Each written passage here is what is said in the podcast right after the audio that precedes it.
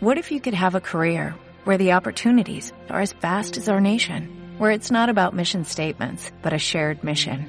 At U.S. Customs and Border Protection, we go beyond to protect more than borders, from ship to shore, air to ground, cities to local communities. CBP agents and officers are keeping people safe. Join U.S. Customs and Border Protection and go beyond for something far greater than yourself. Learn more at cbp.gov/careers. En la ciudad, la red integral de monitoreo ya cuenta con más de 8.000 cámaras entre calles, subtes y colectivos para detectar alertas en tiempo real, además del anillo digital de monitoreo de patentes. Juntos, seguimos avanzando hacia una ciudad más segura. Buenos Aires Ciudad. Encontrá en SBS Librerías todos los textos y manuales escolares para la vuelta al cole. Haz tu compra online en sbs.com.ar o en cualquiera de sus librerías. La vuelta a clases es el mejor momento para incentivar el hábito de la lectura en los chicos. Transmitamos este gran secreto que es disfrutar de un buen libro.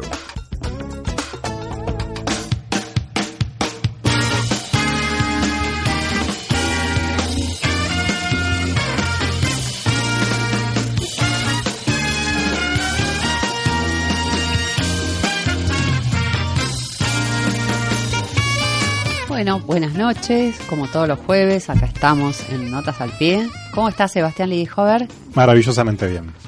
¿Vos, Gonzalo, cómo estás? Eh, Gonzalo dice que está leyendo, que cuando termine el libro nos responde.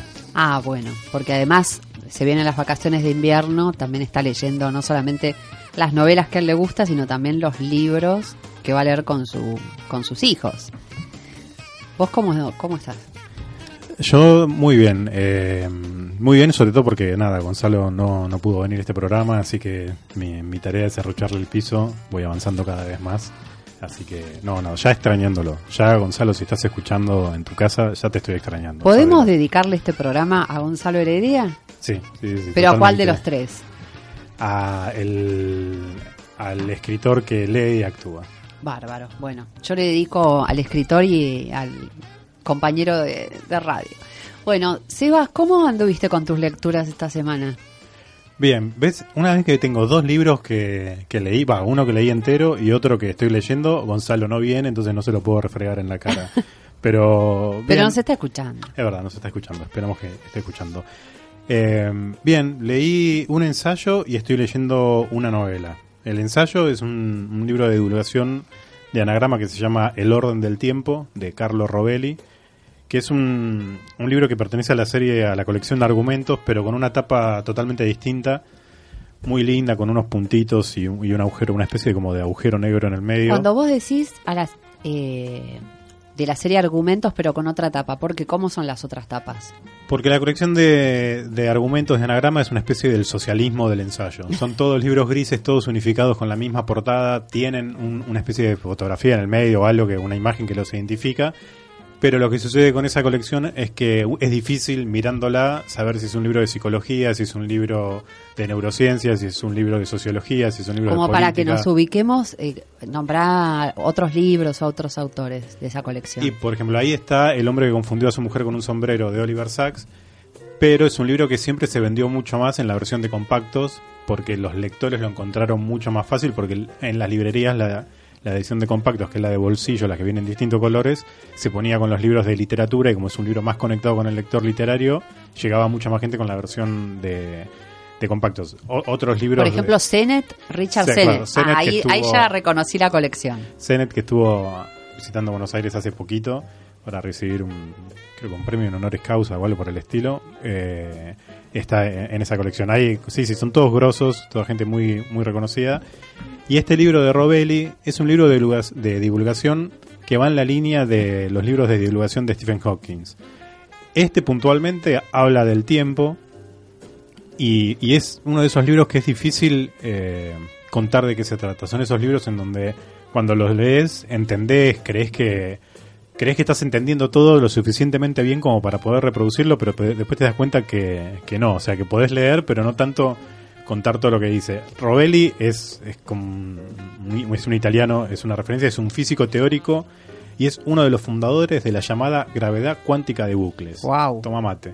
Este, y lo que hace en el libro es desarmar todo el concepto del tiempo primero te introduce, digamos, eh, con, con el concepto más clásico, digamos, va de, de Newton a Einstein y después te lo desarma y llega un momento en donde ya eh, el, el tiempo pasa a ser algo totalmente rela- relativo y subjetivo y, y en la mecánica cuántica no existe directamente la, la variable tiempo. Entonces, en un momento del, del libro estás leyendo, estás leyendo y, y ya el tiempo es algo que no, que, que- que no se necesita, es una magnitud que no se necesita. Y Robelli dice cosas como esta, ¿no? Dice, ¿cómo funciona entonces una descripción fundamental del mundo en la que todo acontece pero no hay variable, variable tiempo? Yo esta parte de acá me la subrayé con una marca que decía lo que importa, ¿no? Y acá dice, para describir el mundo no se necesita la variable, la variable tiempo. Se necesitan simplemente variables capaces de describirlo, magnitudes que podamos observar, percibir y en última instancia medir. La longitud de una calle, la altura de un árbol, la temperatura de una frente, el peso de un pan, el color del cielo, el número de estrellas en la bóveda celeste, la elasticidad de un bambú, la velocidad de un tren, la presión de una mano en un hombro, el dolor de una pérdida, la posición de una manecilla, la altura del sol en el horizonte. Estos son los términos con los que describimos el mundo. Y de, pronto se vuelve, se vuelve un libro muy, no sé si filosófico, pero, pero un libro que, que le habla al, a- al lector desde un costado, no tanto desde la ciencia, sino como te- Robelli te desarma la cabezota con decir que el tiempo es algo que no hace falta, el concepto tiempo, te das cuenta que no lo que tampoco entendés exactamente qué es y todo el último capítulo es este es, es No un- spoilees. es un- eh, sí, no hay, no hay tiempo, no existe el tiempo. Eh, pero nada, bueno, es un libro muy Pero es, por ejemplo, tenés que saber algo de física para que te guste o algún No. interés. Además me olvidé decir lo fundamental de este libro y es que tiene pitufos dibujados adentro. Ah, Entonces, para- un libro Era el datazo. el datazo, sí, un libro de divulgación científica que está lleno de pitufos, pi- pitufos a color.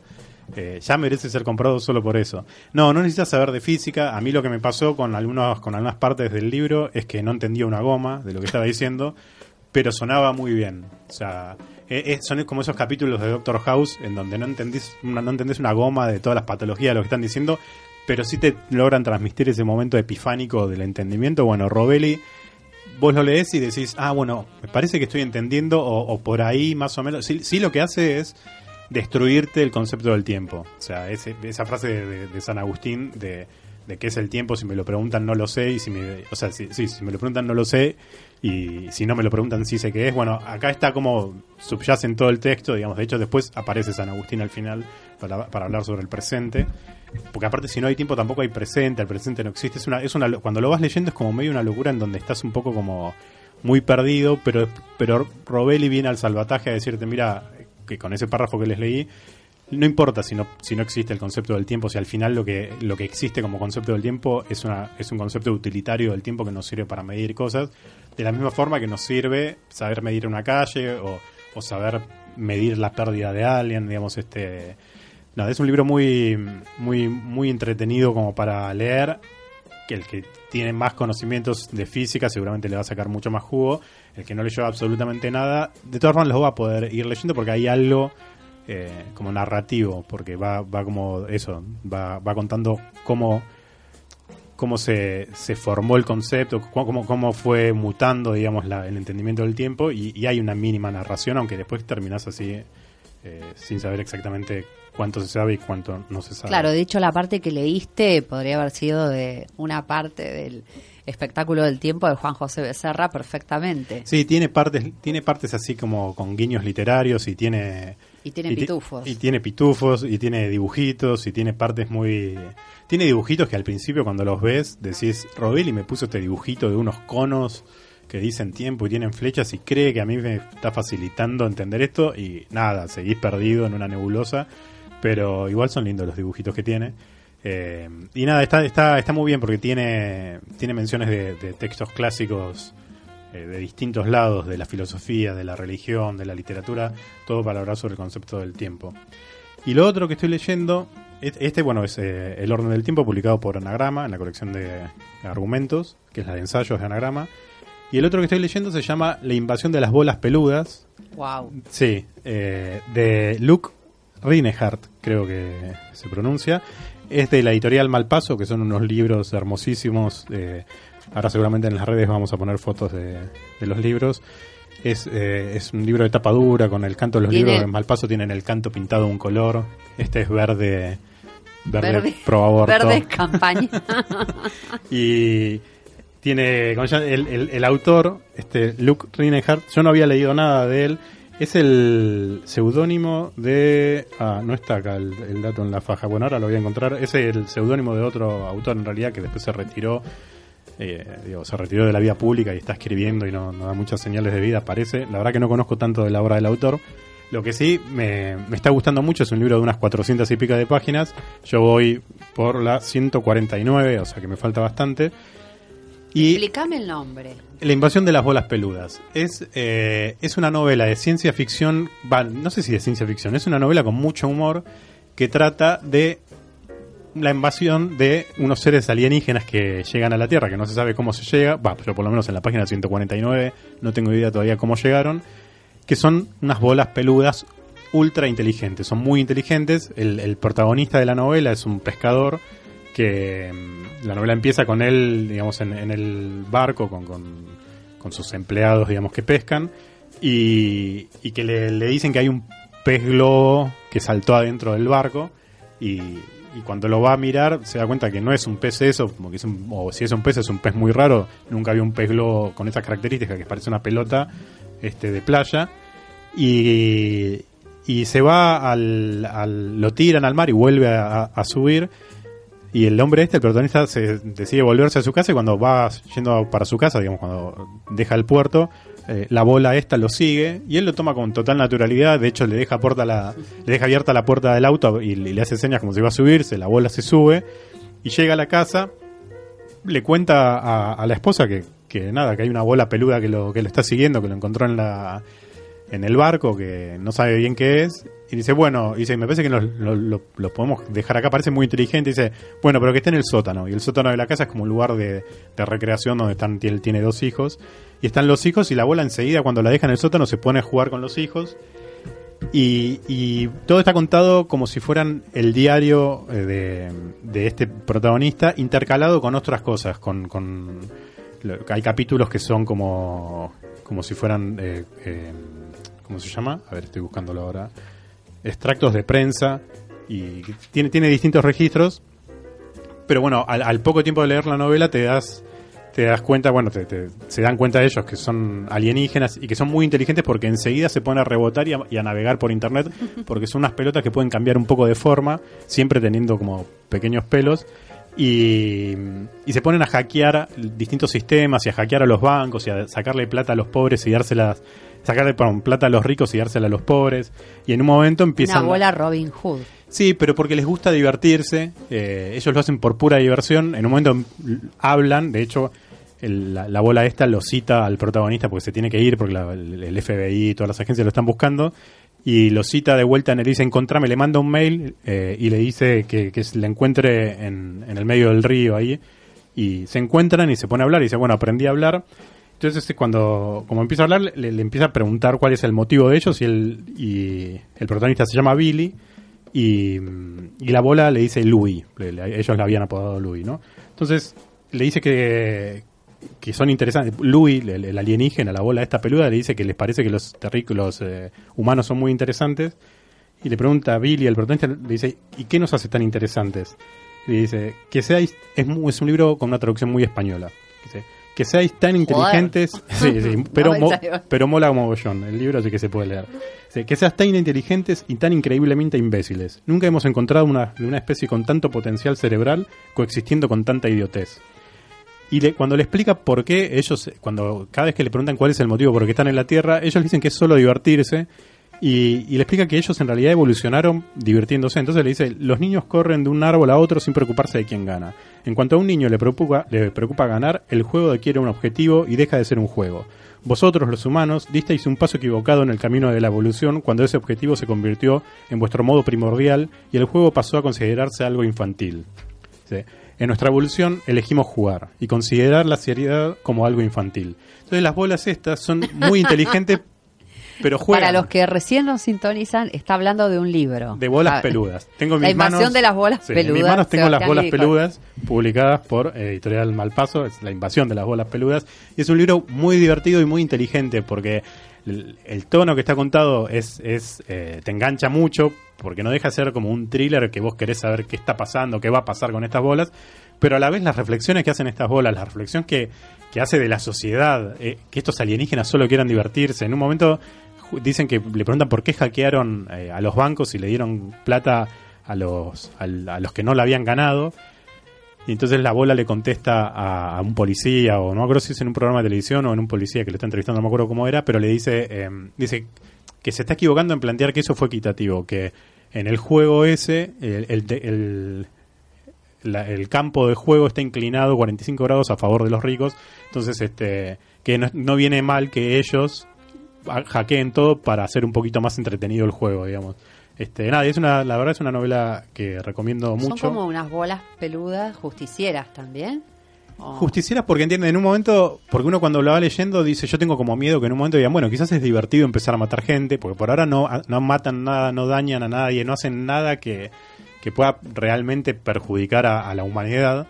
Pero, pero claro, en un momento este, le, le preguntan, bueno, ¿qué, ¿para qué persiguen todo esto si es como para, para lograr un bien, digamos? Y, y la bola le dice, sí, puede ser, o sea, queremos hacer todo esto para mostrarles que hay una forma distinta de entender el, el- mundo y el mundo es jugar, es un juego y, uno puede pensar el porque ellos creen que están en contra del capitalismo y le dicen ustedes digo, crearon un sistema capitalista que no entiende el juego y la economía tienen que entender el juego y la diversión y ustedes no son no entienden la diversión con la, con la economía y ella le dice, bueno, si sale bien, sale bien y ustedes aprenden. Y si sale mal y se va toda la mierda, y bueno, se va toda la mierda. O sea, ¿qué o sea a ellos no les importa porque están jugando.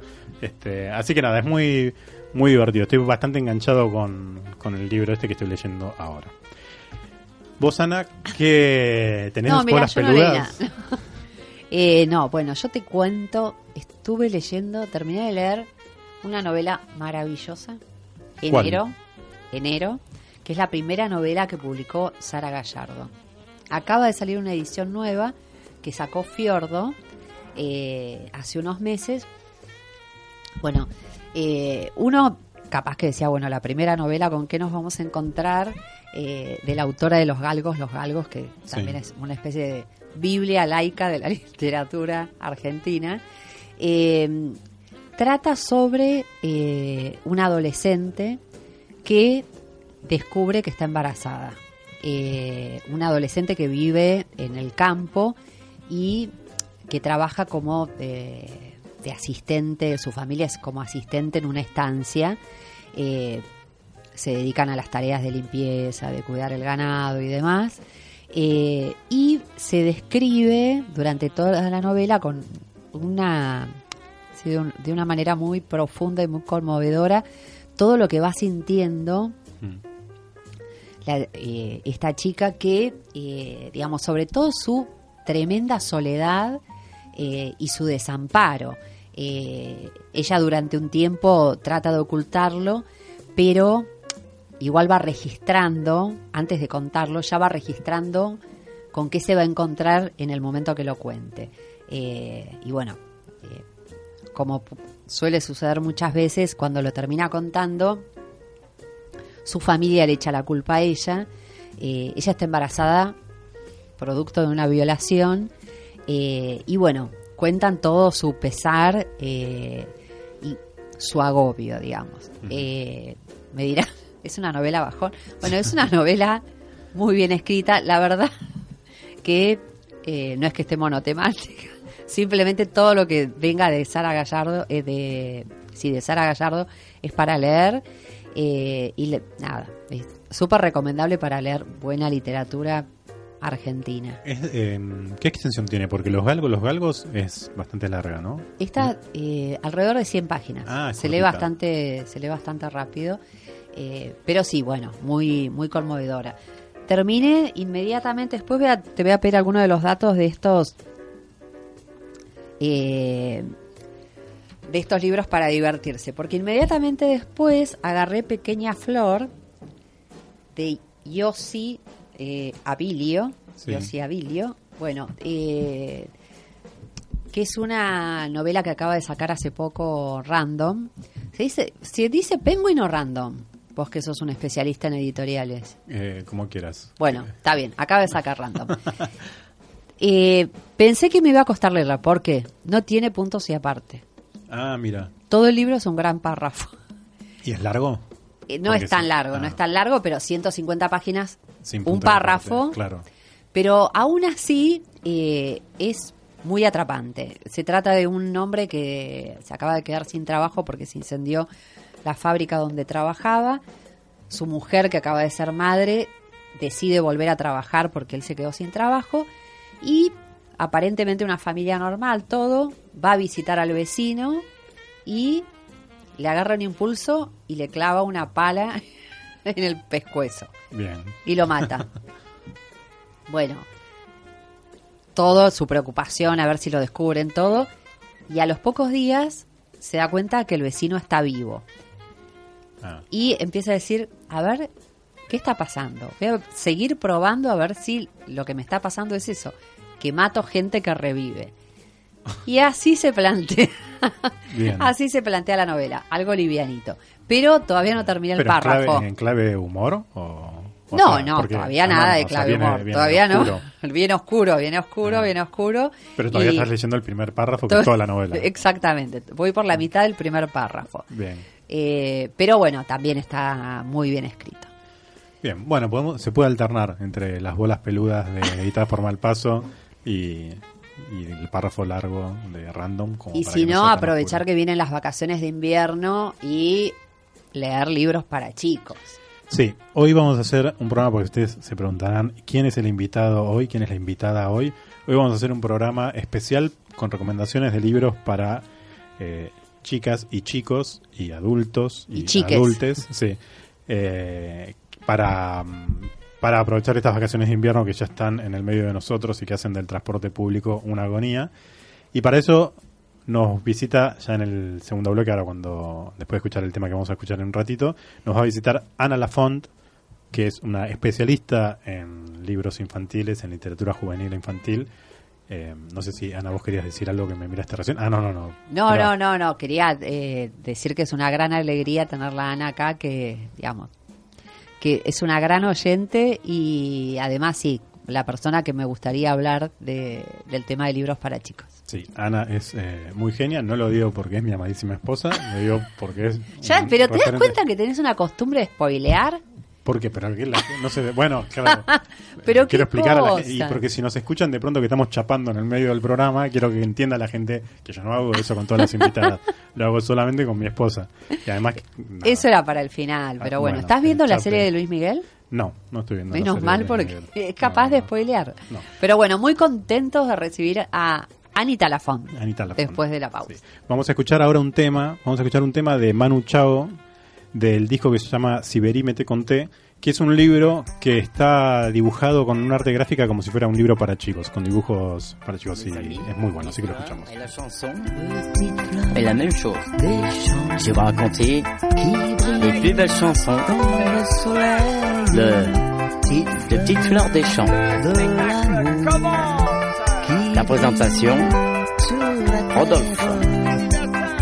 Aldo. Voici la chanson commence.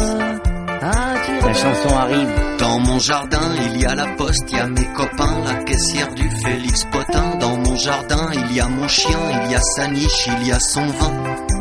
Dans mon jardin, il y a les julots, des panoyaux, il y a des usines, il y a des poubelles, il y a les escrocs de la rue de Courcelles. Dans mon jardin, il y a des touristes, il y a des martiens, des coccinelles et des cafards, des porcs et des cages à lapins. Moi, je voudrais bien, un beau matin, qu'il y ait une fleur dans mon jardin.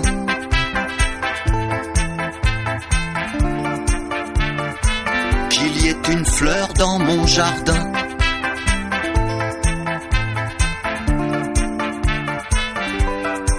Dans mon jardin, il y a des avions, il y a des trains, des contrôleurs dans le souterrain, des autoroutes les chemins, y a la bécane de mon frangin dans mon jardin. Moi je voudrais bien qu'il y ait une fleur dans mon jardin.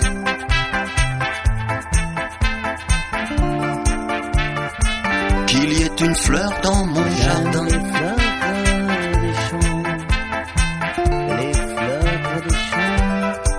Dans mon jardin des déserts sans lendemain, il y a des vieillards, il y a des gamins, il y a des grandes forêts de sapins, il y a de la houle et du crachat.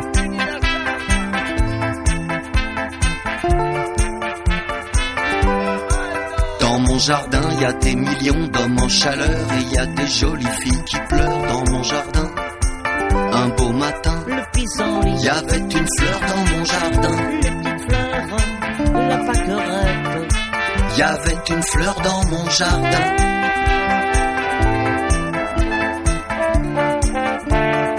Il y avait une fleur dans mon jardin.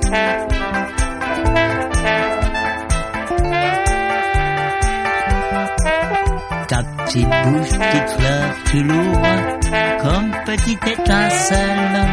Elle s'ouvre. Ta petite bouche, petite fleur, elle est belle. Tu regardes le soleil. Dans mon jardin, les cons ramassent à la pelle. Y a plus de place dans ma poubelle. Il y a de tout, il n'y a de rien. Dans mon jardin, y a des dortoirs, y a des crachoirs, y a même eu des fours crématoires, y a des couloirs pleins de portraits des gens qu'on n'excusera jamais. Dans mon jardin, il y a la mer là-bas au loin.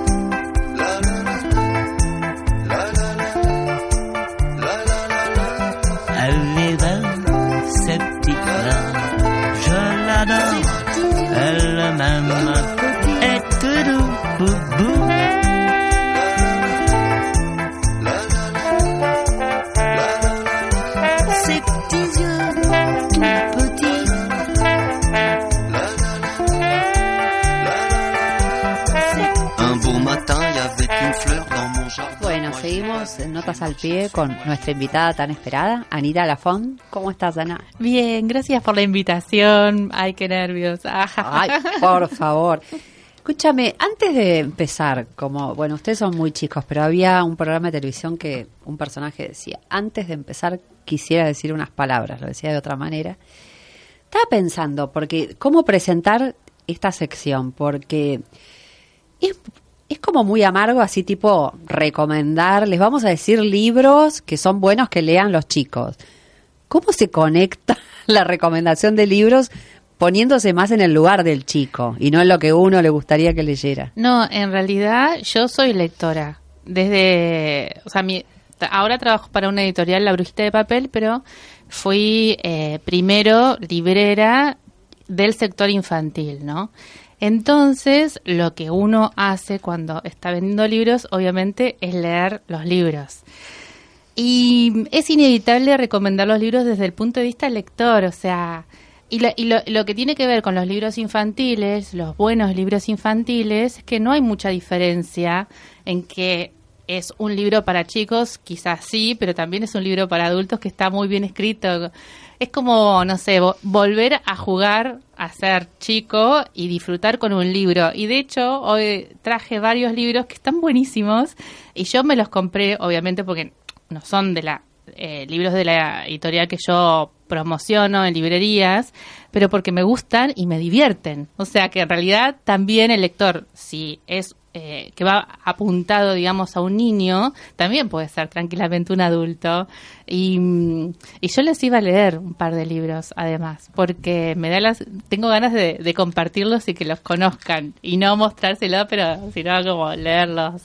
Eh, y, me di cuenta incluso que traje varios libros que son de divulgación científica. Y yo cuando estaba en el sector infantil en la librería, siempre me pasaba que venía algún abuelo alguien diciendo, mi, mi nieto no es muy lector, ¿cómo puedo hacer para que empiece a leer? Y, y a mí me parece que los libros de divulgación científica son como una ventana súper impresionante para que un chico que no es lector eh, puede empezar a leer libros que están buenísimos. Y más acá en Argentina hay editoriales eh, chiquitas eh, que editan con tanto amor, con tanta pasión, con tantas ganas buenos libros, que eso está genial. O sea, yo uso la feria del libro las librerías y la feria del- infantil que ahora acaba de empezar el, el sábado pasado. ¿Ya empezó la Sí, feria? empezó el sábado pasado. Y, mm, y para hacer esto, cu- para ir a diferentes eh, stands y empezar a descubrir libros que yo no conocía y nada. Y, y- y ahora, ahora tengo la oportunidad de recomendarlos. Bueno, empecemos con alguno de los que trajiste. Sí, bueno. El, eh, uno que es de edito- Ediciones Iamique, que es una editorial eh, especializada en libros de divulgación. Em, me, me encantó primero la tipografía, la, la tapa es como muy llamativa, a todo color, es un libro muy tipográfico, se llama En casa somos, y es un libro como para em, empezar a conocer el cuerpo humano a través de los números. Y es extrañísimo porque decís, ¿cómo, cómo conoces el cuerpo humano? O que los chicos empiezan a conocer su cuerpo a través de los números. Entonces voy a empezar a leer algunas partes porque además tiene mucho humor y es muy gracioso. Eh, dice, ¿no? Es, las autoras son dos escritoras portuguesas. En casa somos en casa somos seis cabezas, cada una pensando en sus cosas. De vez en cuando todas pensamos lo mismo. En casa somos 78 dedos, 20 deditos y 20 dedotes, lo que da un total de 118 uñas que hay que cortar todos los domingos. En casa somos seis vejigas y cuatro decenas de metros de intestino grueso y delgado. Todas las mañanas Eso ya hacen- empieza a impresionar. Sí, sí, sí, tal cual. Y todas las mañanas hacemos fila para ir al mismo baño. Y acá la ilustración es como una especie de vejiga gigantesca, toda enroscada a todo color. Después sigue, ¿no? En casa somos 16 tetas, grandes y pequeñitas. Cuando llega la primavera, todos nos tumbamos al sol. En casa somos 3.560 lunares. Podríamos ser muchos menos si no fuera por la espalda de mi papá. En casa somos seis narices y 12 narinas. Cuando hay mucho polen en el aire, todos moqueamos en la misma dirección. Y esta, esta parte me encanta. eh, dice, está lleno de esqueletos. Es una ilustración a doble página negra, pero con un montón de calaveritas. Y dice, en casa somos 1.351 huesos, no siempre en las mejores condiciones. Ya nos dijo el doctor Ocioso que somos una escoliosis, una espondilosis, dos hernias de disco. Por lo demás, estamos bastante bien, gracias. Dice, en casa somos 800.000 cabellos que es necesario lavar, enjuagar, desenredar y peinar. Cuando llega el verano, todos vamos a la peluquería. ¿De los piojos no habla? De los piojos no hablan, pero hay libros eh, que hablan de los piojos que están geniales también. Bueno, y sigue así, ¿no? En casa somos seis bocas, seis lenguas y 168 dientes. Mi abuelo dice que hablamos como cotorras y comemos como leones. En casa somos ocho pares de piernas, cuatro patas y una decena de pies. Lo que da un total de 10 zapatos para sacarse al final del día, 10 medias para dejar tiradas por ahí y a veces apenas dos manos para poner cada cosa en su lugar. En casa somos seis, pero los días de fiesta enseguida somos 16. Suena el timbre y ya somos 27. Y vienen más primos y ya somos 32 nos ponemos a hacer cuentas y después en casa somos ya 32 cabezas, 636 dedos, más de 2 kilómetros de intestinos, 72 tetas grandes y pequeñitas, 32 narices, 60 piernas, 8 patas, 6.822 huesos, más de un millón de cabellos, no- 924 dientes y 32 lenguas, masticando y hablando sin parar. Y ahí después hay una imagen tremenda así del, del cuerpo humano que contabiliza todos los eh, las narices, los corazones, la, la- la- los brazos, los huesos y bueno, y termina el libro con eso. Como que me encantó, como me pareció súper divertido el tema de, de que los chicos como conozcan su cuerpo y no solamente el, el cuerpo que uno se imaginaba cuando era chica, habían eh, fotografías de, sí, del cuerpo humano, o el cuerpo muy aburrido, y acá como que viene a lo real, a lo que uno ve todos los días, eh, cuando se cae el pelo, o los dientes, o que tenés que ir al médico. Y, mm, y bueno, y, y me gustó eso también hacer la relación con los, con los números. Eso Las autoras, dijiste que eran dos autoras po- Sí, dos autores portuguesas. Mucho no sé de las autoras porque lo que me pasa cuando no promociono los libros, que voy, digamos, a buscar los libros como lectora. Entonces Claro. digo, ay, me encantó este libro. Pero ¿cuáles, eh, Y- eh, ¿cuáles son los nombres? Sí, ah, bueno. Isabel Miños Martins y Madalena Matoso. Eh, y, eh, y es de editorial Iamique. Sí, esa editorial tiene, además de muchas cosas de divulgación científica, eh, a mis hijos les encanta porque pone, tiene un libro sobre los mocos, otra sobre... Esa es la, la, colección, la colección Asquerosología. Exacto. Y hay varios, asquerosología de, de la cabeza a los pies, como que diferentes números, y está buenísimo porque a los chicos les fascina todo lo que es escatológico. Y además van aprendiendo, porque en realidad tiene que ver, como que son datos bien, viste, científicos, ¿no? Claro, tal cual. Cuando lo leías, primero me gustaron dos cosas. Arrancaste con un libro que se llama En casa somos y como somos pareja nosotros, dije, chau, se viene, ventila todo, ahora me engañó, no era que iba a venir para hablar de libros infantiles, nos va a contar todas las intimidades. No, el libro se llama En casa somos. Y lo que te pasa cuando lo terminaste de leer es que te dan ganas de jugar a, a seguir el mismo juego este, de contar, bueno, en casa cuántos cuántos pelos somos, cuántos dedos somos, o sea, es un libro que está bueno incluso para, para, para iniciar como un juego en cada casa, a ver cuántos huesos No, en tiene. cada caso yo inmediatamente empecé a pensar en las reuniones sociales, cuando vamos tales personas que ahora voy a tener la tentación de contar cuántas orejas cuán- y me va a abrumar un poco. Sí, está bueno, está bueno. Menos Bueno. mal que no sé cuántos pelos tiene cada ser humano, ¿sabemos?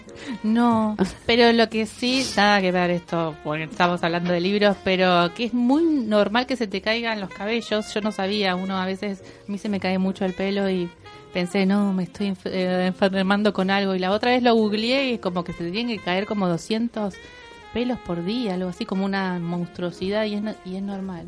Mira, sí, a mí también se me cae mucho el pelo, pero no pero pensé que era algo mío. Ahora me vengo a enterar que es algo no popular.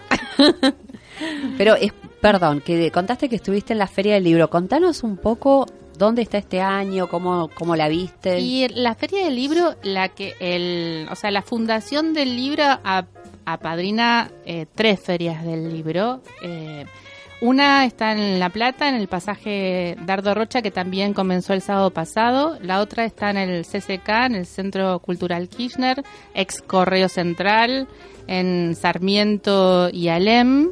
Em, que empiezan las actividades fuertes este fin de semana. Si bien a partir del sábado están todos los estanes y la muestra permanente en el tercer piso, que hay una muestra em, de un libro de Isol, que el, que el dibujito está en Pacapaca, y ahora no me acuerdo el nombre, pero... Eh, para, que lo voy a buscar, si no. Eh, bueno, No, y contar la- yo, yo, yo te googleo como una buena Ah. pareja que nos complementamos. Vos contás la otra sede que yo ya estoy eh, buscando cuál era ese dibujito. Eh, bueno, no, y, eh, y la tercera serie es, de- es la de Tecnópolis, que todavía no está abierta, que abre la semana que viene, que empiezan las vacaciones de invierno. Em, pero bueno, eso es un predio mucho más grande y van a haber algunos stands con libros. Ahora, Digamos, yo estoy muy en una burbuja o me parece que este año está como poco promocionada la Feria del Libro Infantil. Puede ser, eh, sí, eh, no sé, siempre están las, las promociones así mm, normales que son las, las, eh, los afiches en las calles, Sí. ese tipo Eso de no vi cosas. nada. Y a veces eh, también en Canal 7 salen como, como videos, pero spots publicitarios. Pero sí, a mí me parece que sí, eh, que no, no... Porque, eh, nada, después que te pregunté dije qué papelón, que yo no sé cuándo empieza la Feria del Libro Infantil, pero la verdad es que desde antes de tener programa, yo hace 14 años que voy todos los años a la Feria del Libro Infantil y, y este año nada, como que no, no vi nada. Debe ser algo que pasa cada cuatro años. En el medio del mundial se pierde. No, no, pero es verdad todo. que a mí me da la sensación de que, o sea, quizá le pusieron las fichas que todo el mundo ya sabe que en las vacaciones de invierno está la feria infantil y es verdad que por ahí quizá no se vio tanto tanta publicidad, pero sí sigue estando como todos los años. Eso es, es una, es una fija, la feria infantil empieza en las vacaciones de invierno. Y sí, y, él, y ahí se va, me buscó. eh, el libro de Isol se llama Petit, el monstruo, que creo que está publicado por Calibroscopio y es una muestra que estuvo el año pasado y este año la volvieron a, mm, a retomar y está en el- se puede ver en el tercer piso. El dibujito está en Paca Paca también. Eh, parece que es, eh, sí, es súper divertido. Es un chico así muy normal, que como que se llama Petit el, el monstruo porque en realidad es como todos los niños que a veces son como un poco monstruitos, no son tan buenos los niños, pero los nada, los amamos a los niños, los queremos mucho.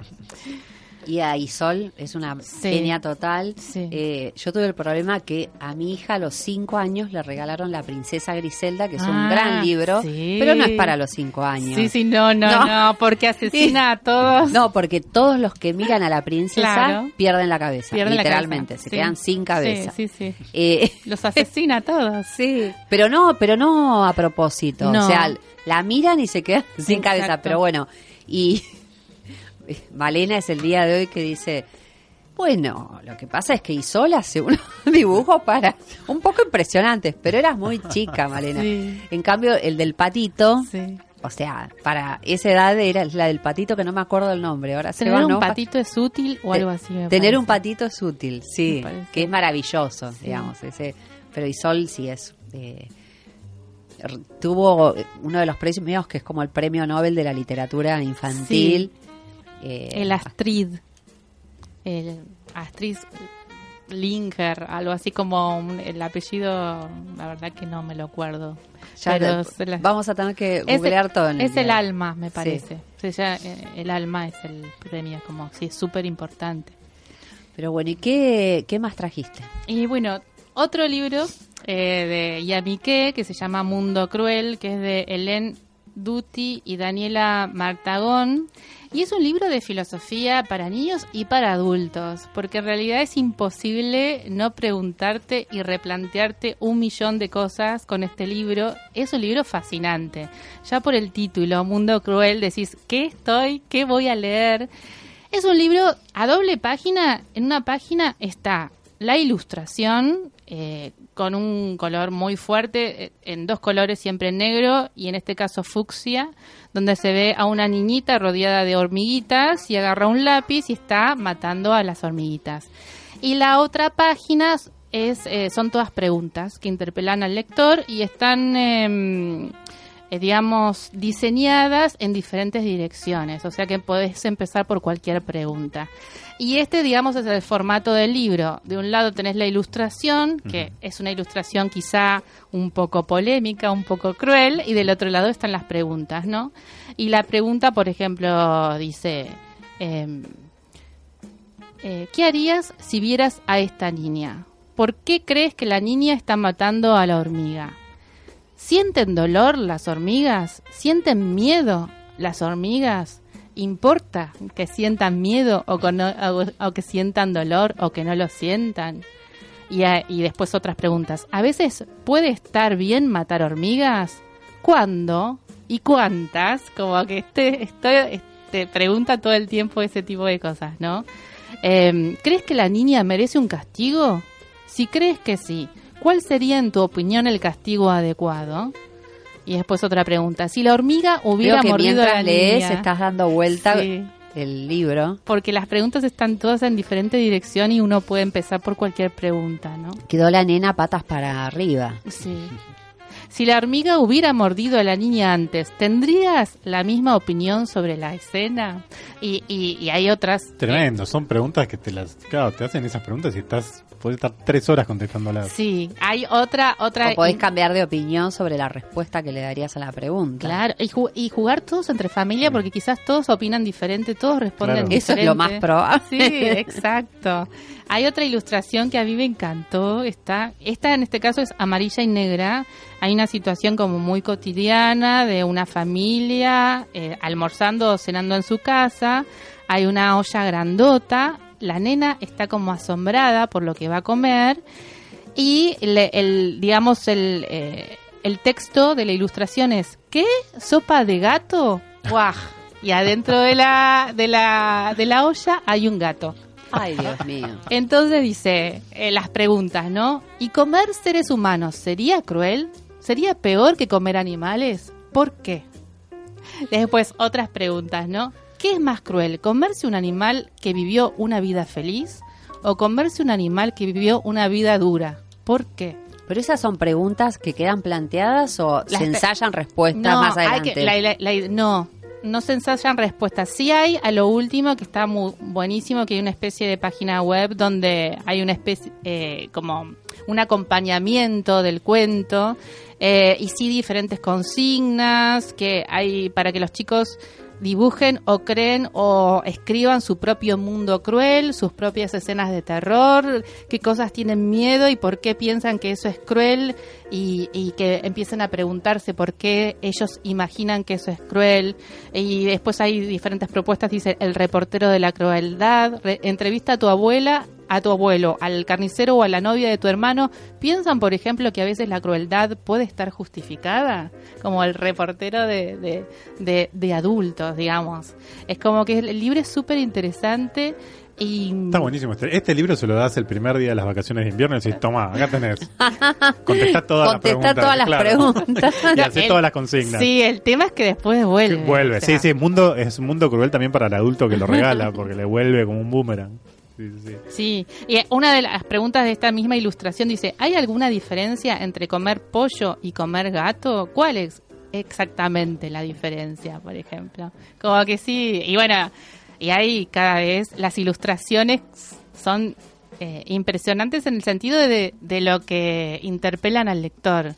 Y cuando vos decías esto de cómo haces para recomendar un libro para chicos o, o cómo como, digamos, como que el lector también somos nosotros. Vos lees este libro y tranquilamente como que, sí, como que te llama la atención y no podés dejar de leerlo.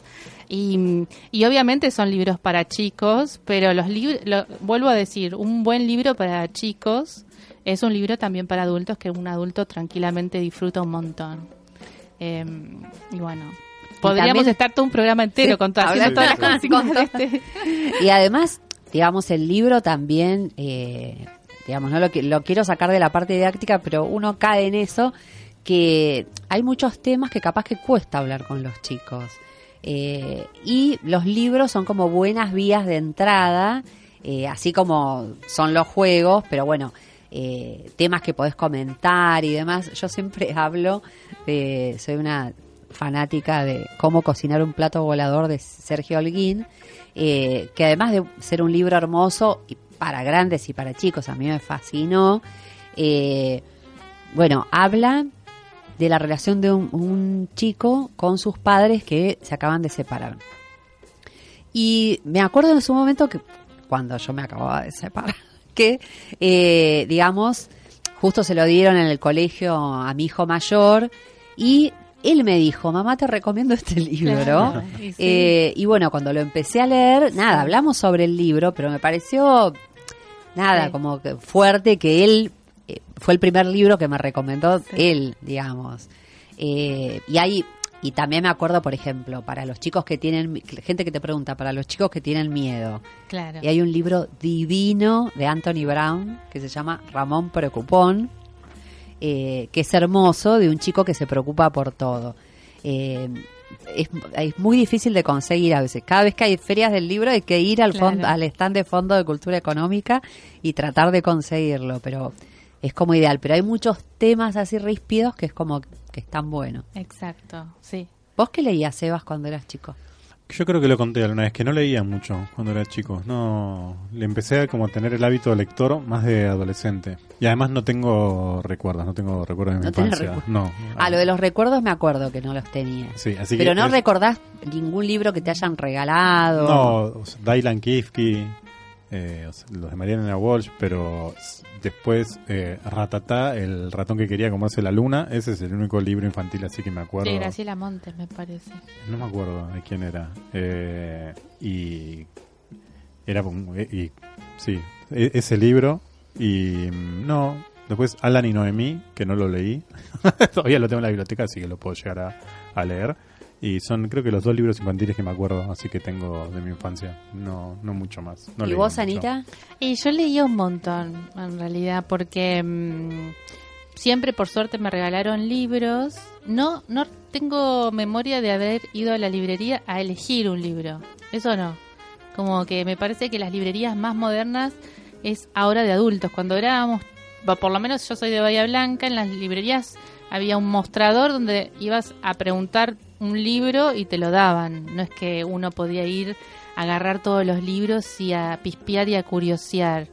Y teníamos una biblioteca en la escuela primaria. Yo hice una, eh, la primaria en una escuela pública, Rita Rodríguez de Zagari.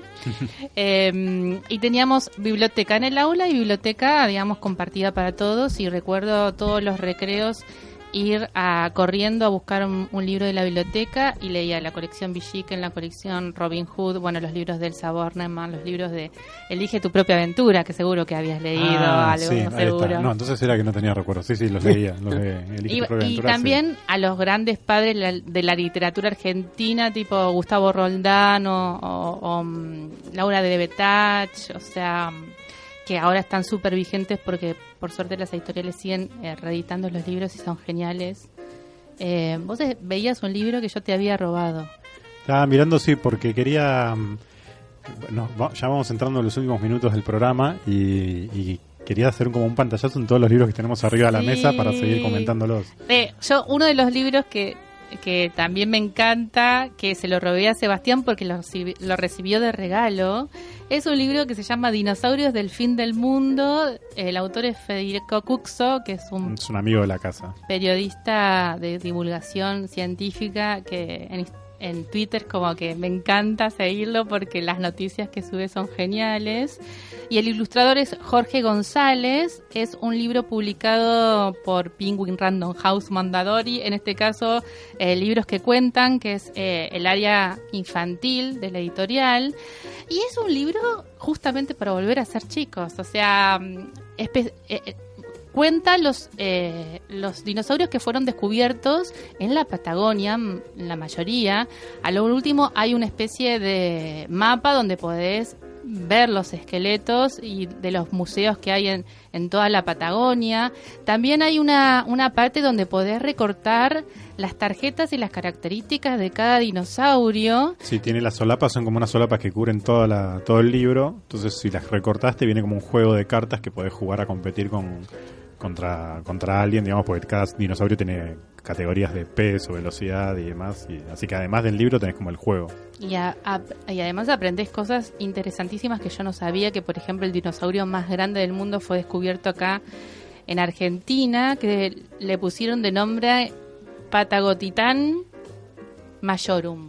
majorum. Patagotitán porque es un titán de lo, de lo grande y, bueno, fue descubierto en Chubut. Y aparte el libro está como diseñado con unas ilustraciones que están buenísimas y con todos datos como cortitos que se leen como muy rápido y todos tienen como un gancho. Tiene, hay uno que ahora no me acuerdo cuál era que tiene como tiene que comer mucho y para facilitar la digestión se comen unas piedras que las tiene en el, en el estómago y esas piedras lo ayudan a, a digerir los alimentos y cada tanto tiene que volver a comer esas piedras para es una locura nada y sí es un libro muy muy entretenido de, de leer. Y es eso te enganchás siendo adulto también te enganchás leyéndolo Sí. Así que bueno, ¿querés dar un pantallazo por algunos libros más que Sí. tengas acá? Después, uno de los libros que me compré en la, en la feria grande, que salió en, en el stand del calibroscopio, se llama Mudanza, de Eva Mastrogiolio y Laura Loreta, y es muy del estilo que vos comentabas, esto de cómo hay algo, un tema por ahí que te pasa cuando sos chico o incluso cuando sos adulto, el tema de cambiar un lugar, de la pérdida de tu barrio, de la pérdida por ahí de tu escuela, de la pérdida de,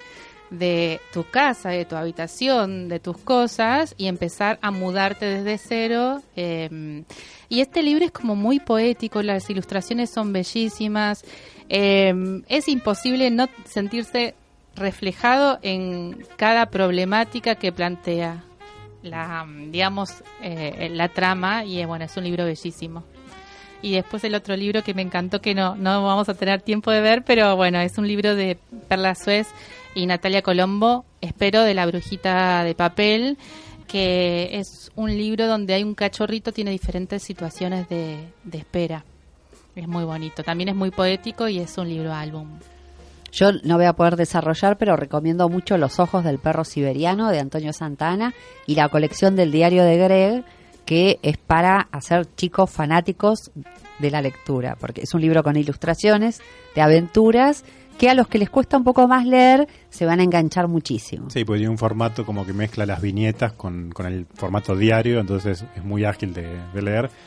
Y tenemos un montón de libros arriba de la mesa que no vamos a llegar a, leer, pero en estas vacaciones de invierno, si de pronto es un día que no tienen tiempo de salir, si llueve, si está feo y, están en casa con sus hijos, sus hijas, lo que pueden hacer es, eh, es visitar la librería, la librería, perdón, visitar su biblioteca y armarse ahí un viaje. Hay libros, eh, arriba de la mesa tenemos uno que se llama Héctor, el hombre extraordinariamente fuerte, que es el equivalente a ir al circo. Entonces pueden leer este libro en vez de ir al circo si no llegan a salir, o tienen Perdido y Encontrado de Oliver Sheffer, que es un libro para ir al Ártico y volver. Mi papá estuvo en la selva, que es un libro para visitar eh, la selva y una especie en extinción de un águila. Hay un montón de viajes que pueden hacer a través de sus bibliotecas, así que los invitamos a que lo hagan. Todos los libros de Oliver Sheffer son buenísimos. Bueno, acá Florencia López en la operación, muchas gracias y nos está diciendo que nos tenemos que despedir hasta el próximo jueves. Sí, nos pueden seguir en las redes sociales, en Notas al Pie FM, nos siguen por ahí, ahí estamos tuiteando las fotos de los libros que estuvimos recomendando y el próximo programa ya vamos a estar con Gonzalo, que nos va a acompañar. Nos vemos el jueves que viene. Y nos escuchamos.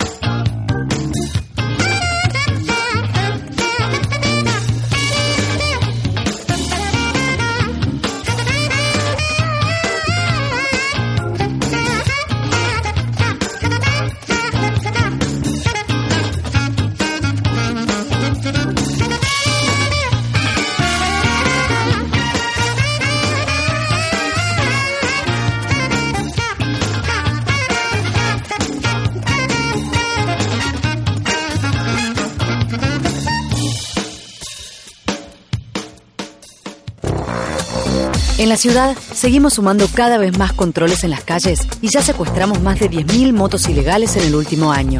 Juntos, seguimos avanzando hacia una ciudad más segura. Buenos Aires Ciudad. Encontrá en SBS Librerías todos los textos y manuales escolares para la vuelta al cole. Haz tu compra online en sbs.com.ar o en cualquiera de sus librerías. Vuelta a clases es el mejor momento para incentivar el hábito de la lectura en los chicos. Transmitamos este gran secreto que es disfrutar de un buen libro.